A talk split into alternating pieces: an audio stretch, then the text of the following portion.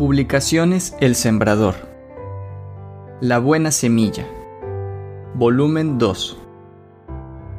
Tema. Proyectos. 5. Faraón.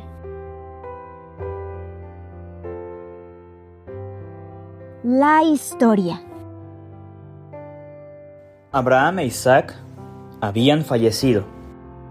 Solo quedaban Jacob, sus hijos y sus familias, y la descendencia de Abraham ahora era en número de 70, sin contar mujeres e hijas.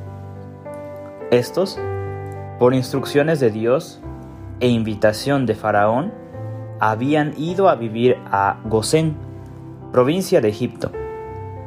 El faraón que invitó a José, a su padre y a sus hermanos, murió.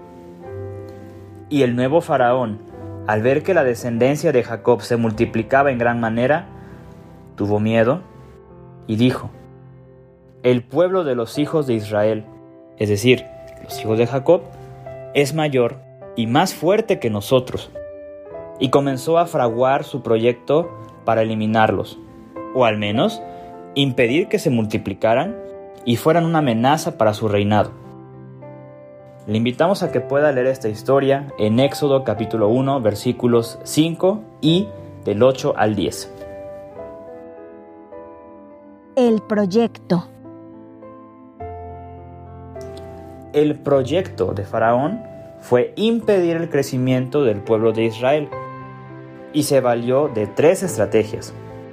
La primera, propuso hacerlos sus esclavos y ponerlos a trabajar en la construcción de ciudades de almacenaje, pero bajo esa opresión el pueblo se multiplicaba aún más. La segunda, quiso usar a las parteras a quienes instruyó que matasen a todo niño que vieran nacer de las mujeres israelitas, pero tampoco surtió efecto, pues ellas, por temor a Dios, no cumplieron las órdenes de Faraón. Y como tercera estrategia, ordenó que todo varón fuera echado al río. Pero unos padres fueron más astutos que él y pusieron a su hijo Moisés en el río, pero en una arquilla de juncos que habían construido. La hija de Faraón lo vio y lo tomó como su hijo, y más tarde, por medio de él, el pueblo de Israel fue librado del yugo de los egipcios y Faraón y su ejército murieron bajo la poderosa mano de Dios en el mismo mar por donde Dios había abierto un camino para que su pueblo pasase por tierra seca. Esta historia la puede leer en Éxodo, capítulo 1, versículos 11, 12, 15 al 22 y el capítulo 2, versículos del 1 al 10 y el capítulo 14, versículo 30. Dios había prometido que su pueblo sería fuerte, numeroso y libre de toda opresión. Faraón no pudo impedirlo. Aplicación. Dios, por medio del Espíritu Santo, escribió la Biblia y la ha preservado con una fidelidad asombrosa a través de los siglos. En ella están escritas las profecías sobre Cristo que se han cumplido con extraordinaria exactitud. En ella puede leer las profecías respecto a los últimos tiempos que una a una se están cumpliendo en nuestros días. En ella está la oferta maravillosa de su gracia, que ofrece el perdón de pecados a todo aquel que se arrepiente de su mal camino y se entrega a Él para ser transformados en su poder.